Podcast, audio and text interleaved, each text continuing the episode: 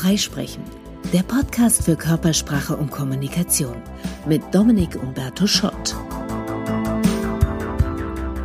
Magensausen, trockener Mund, zittrige Stimme, schwitzige Hände, Faden verlieren bis hin zum völligen Blackout. Das sind die gängigen Symptome starken Lampenfiebers. Ich werde nie vergessen, wann ich dieses Wort zum ersten Mal gehört habe, diese eigenartige Wortschöpfung Lampenfieber. Mein älterer Bruder hatte einen Klavierlehrer und es war so ein dünner, hagerer Mann mit schütterem blonden Haar, Brille mit dicken Gläsern und der ist manchmal völlig aus der Haut gefahren, wenn mein Bruder nicht richtig gespielt hat und hat geschrien und man hat so ein bisschen Angst vor dem gehabt. Und ich weiß noch, als der weg war, dass meine Mutter mir erklärt hat, naja, weißt du, der arbeitet am Theater als Schauspieler und der leidet halt unter starkem Lampenfieber. Und ich habe irgendwie so Scheinwerfer vor mir gesehen und wie er Fieber, 40 Grad, Schweißperlen auf der Stirn hat und dachte mir, wenn er so stark krank ist, warum bleibt er dann nicht zu Hause? Und damit herzlich willkommen zu Freisprechen. In der heutigen Folge geht es um Lampenfieber, um Nervosität und zwar um eine ganz bestimmte Nervosität, nämlich um die Glossophobie, also die Angst davor, eine Rede zu halten. Woher kommt diese Angst und wie gehen wir am besten damit um? Alle wertvollen Tipps dazu in dieser Folge. Es gab in Amerika vor ein paar Jahren mal eine Studie zu den größten Ängsten und da kam tatsächlich auf Platz eins Public Speaking, also die Angst davor, vor anderen eine Rede halten zu müssen. Die Angst vor dem Tod kam auf Platz zwei. Kaum zu glauben, also offenbar finden viele Auftreten schlimmer als Abtreten und würden auf einem Begräbnis lieber im Sarg liegen, als die Trauerrede halten. Im Fall dieses Schauspielers kann man ja sagen, naja, dann Augen auf bei der Berufswahl. Wenn du so stark Lampenfieber hast, dann ist Schauspieler vielleicht nicht das Richtige oder es ist schon wieder eine Art Selbsttherapie. Aber im beruflichen Bereich, Meetings, da gibt's halt viele Jobs. Da müssen Leute mal eine Präsentation halten. Das ist Teil des Berufs. Sie haben sich's nicht ausgesucht, da müssen sie durch. Mark Twain hat gesagt, unser Gehirn ist eine großartige Sache. Es funktioniert bis zu dem Zeitpunkt, wenn du aufstehst, um eine Rede zu halten. Das geht ganz vielen so.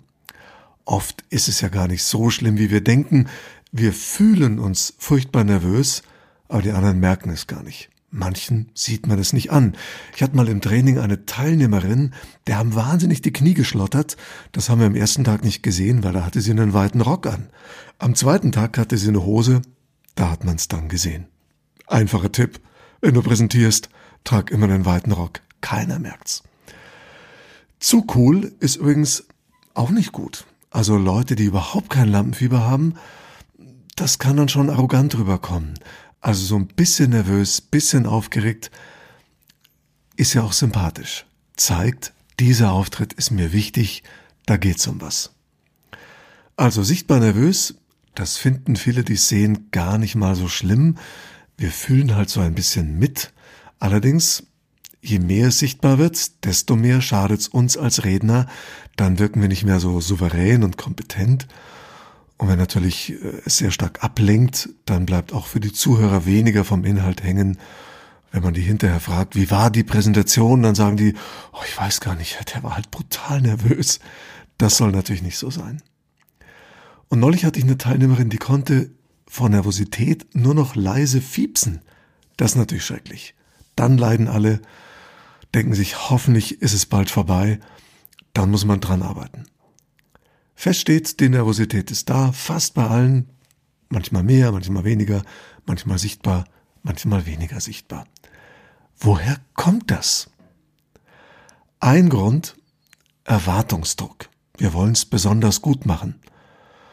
Und vor allem ist da die eigene Erwartung an uns selbst oft der ärgste Feind. Ein anderer, mangelnde Routine. Wenn wir nicht so oft eine Rede halten, dann ist natürlich jedes Mal ein großes Ding aber eine Hauptursache ist unser altes Alarmsystem.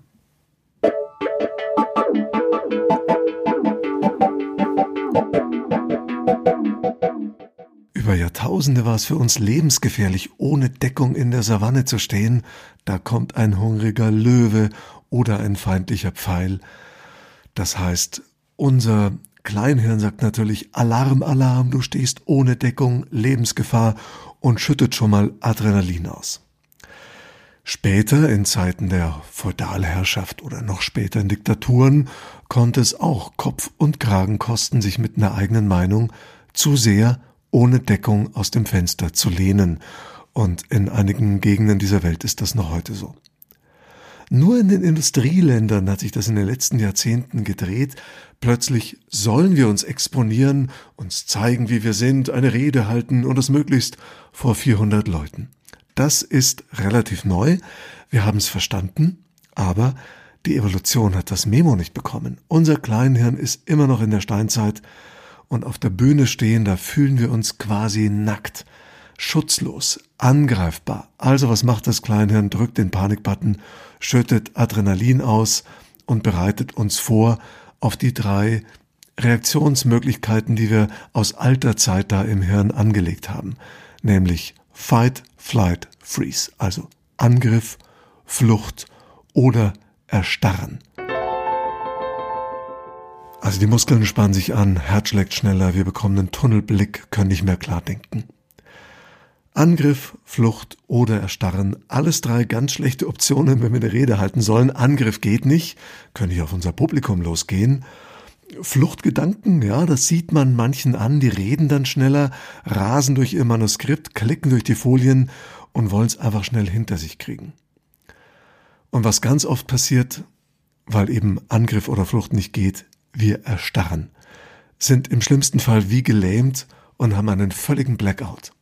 Wenn wir halbwegs Routine haben, uns die Folien helfen, ah, dann sagen wir was, sagen noch was, kommen schon irgendwie durch, fühlen uns aber nicht wohl. So ging es auch mir als altem Profi mal bei meiner Antrittsrede als neuer Teamchef bei einem Hörfunksender. Ich wusste, der Großteil des Teams hatte sich eine externe Lösung gewünscht, jetzt kam der interne. Und in dieser ablehnenden Stimmung im Raum ist mir vor Nervosität die Spucke weggeblieben. Und zwar derart, dass ich fast keinen Ton mehr rausbrachte. Als Radiomoderator. Oh. So, was kann man denn tun bei so einem völligen Blackout? Trick Nummer eins: Pause.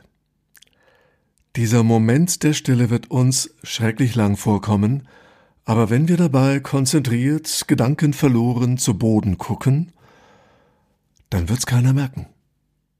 Das wird wirken wie eine Kunstpause und alle warten mit Spannung, wie es weitergeht, auch wir. Sehr oft fällt's uns wieder ein, wenn wir einfach mal einatmen, ausatmen, runterkommen. Wie gesagt, die Pause wirkt nur für uns schrecklich lang, den anderen kommt's nicht verdächtig vor. Wenn wir Pokerface machen dabei.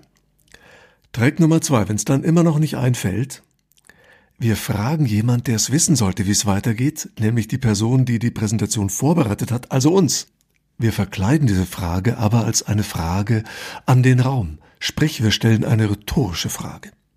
Zum Beispiel, was kommt jetzt? Oder jetzt fragen wir uns alle, was kommt als nächstes? Mit etwas Glück fällt uns die Antwort auf diese Frage ein und wir wissen, wie es weitergeht. Und wenn auch das nichts hilft, dann nehmen wir unseren Stichwortzettel raus und sagen, und jetzt kommt ein Punkt, der ist mir sehr wichtig, der liegt mir sehr am Herzen, den habe ich mir extra notiert, damit ich ihn nicht vergesse. Dann gucken wir auf unseren Stichwortzettel, da steht drauf, wie es weitergeht, und wir haben es gut verkauft. Was können wir nun tun, damit es gar nicht erst so weit kommt, damit gar nicht erst ein Blackout droht, weil wir gar nicht so furchtbar nervös werden, sondern schon mit etwas gemäßigtem Adrenalinpegel in die Präsentation starten? Hier ein paar Tipps. Erstens. Gute Vorbereitung. Das hat mich damals gerettet. Ich war furchtbar nervös, bekam fast keinen Ton raus, hatte mir aber im Kopf klar zurechtgelegt, was ich sag. Vorbereitung halbe Miete. Zweitens, Probedurchläufe. Das machen schon die wenigsten. Nicht nur so vor sich hin murmeln, sondern wirklich mal aufstehen und die Rede halten. Zur Not vorm Spiegel. Profis proben, wir sollten es auch tun. Gefahr dabei, wir lernen es auswendig, das sollte nicht sein, aber die wichtigsten Inhalte, die wichtigsten Sätze mal laut sprechen, im Raum. Wir merken, welcher Gedanke geht noch nicht gut über die Lippen auf der Tonspur und wir bekommen ein Gefühl fürs Timing. Drittens, mentale Affirmation. Ich bin top vorbereitet und gehe daher ganz entspannt auf die Bühne. Bei manchen funktioniert sowas super gut.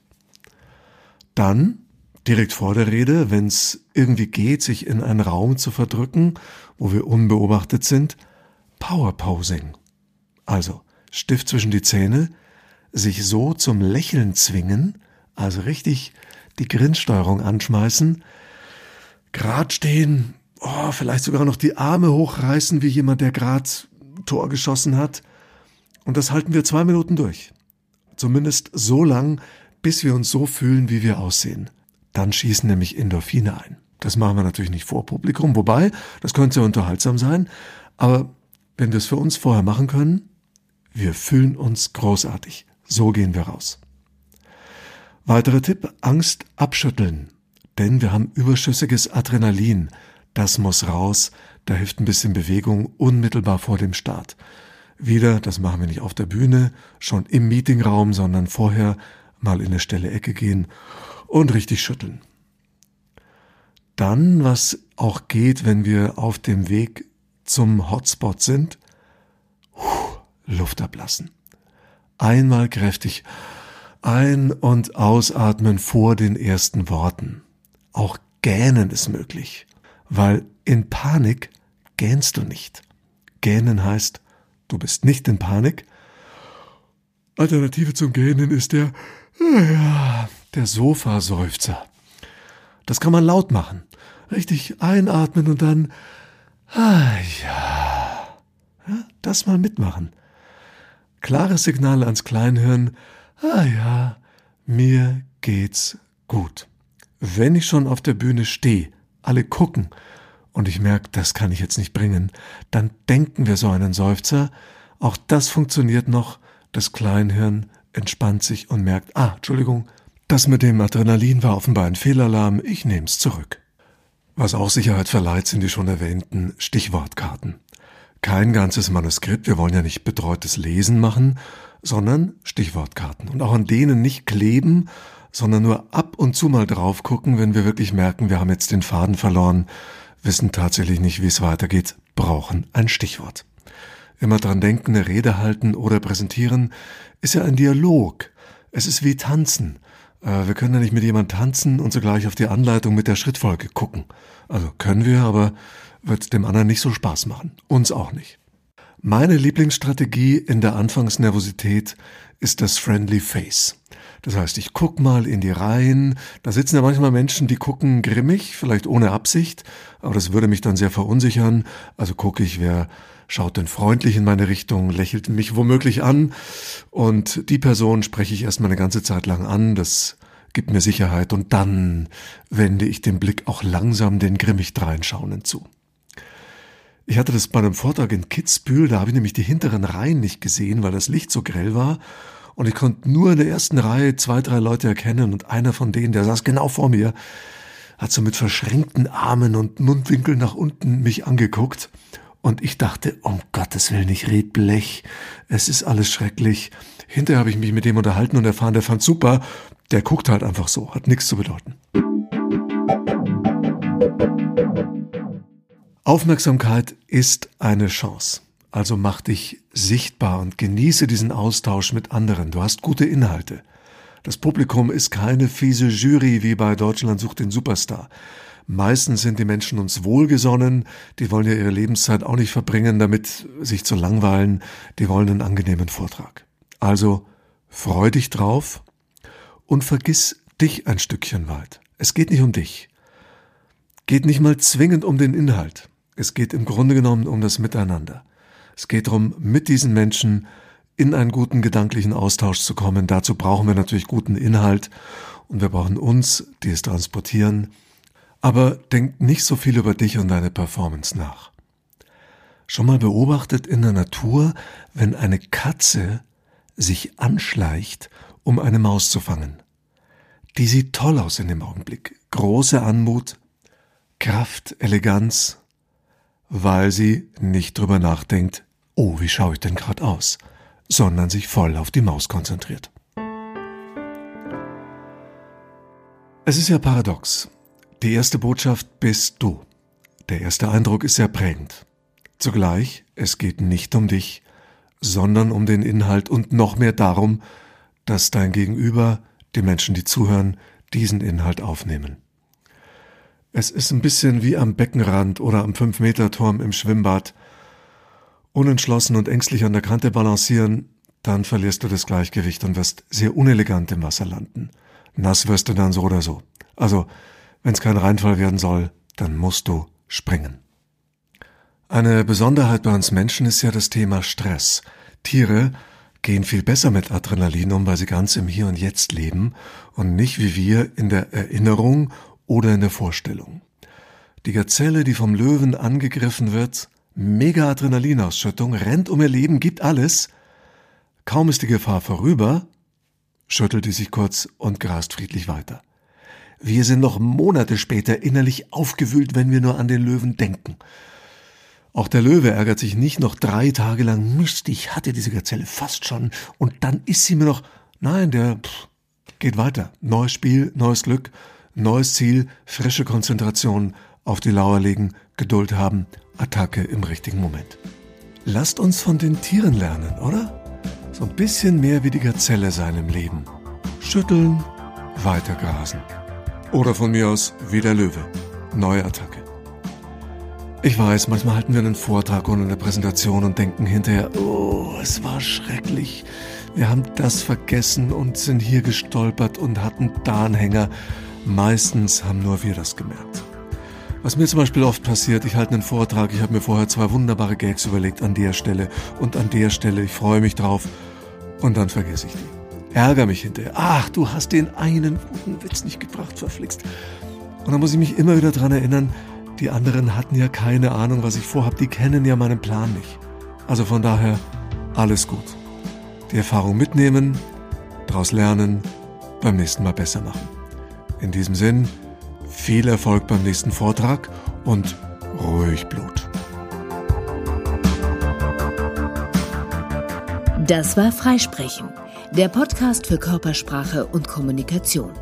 Themenanregungen, Fragen und Feedback gerne an hallo@dominikschott.de.